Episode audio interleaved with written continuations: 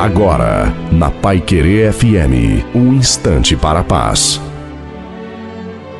Alô, meus amigos, minhas amigas, quem fala é Reverendo Osni Ferreira. Quero lembrar um texto que o apóstolo Paulo nos ensina sobre a questão do desequilíbrio humano com relação àquilo que é alcoólico, àquilo que não deve, na verdade, fazer parte da vida do ser humano. Lá em Efésios 5, é, versículo 18, diz não vos embriagueis com vinho, no qual há dissolução. Paulo está usando a figura do vinho porque é, o vinho contém álcool. Não é que tomar vinho seja problema, mas quando a pessoa exagera no álcool, ela perde a sua noção, ela perde o seu equilíbrio, ela perde, na verdade, a sua direção. Ele diz, porque no vinho há dissolução, a encrenca, a confusão. E nesse dia especial do alcoolismo, nós queremos lembrar o ensino da palavra de Deus, que a Bíblia, ela nos ensina sobre todos os temas da vida humana,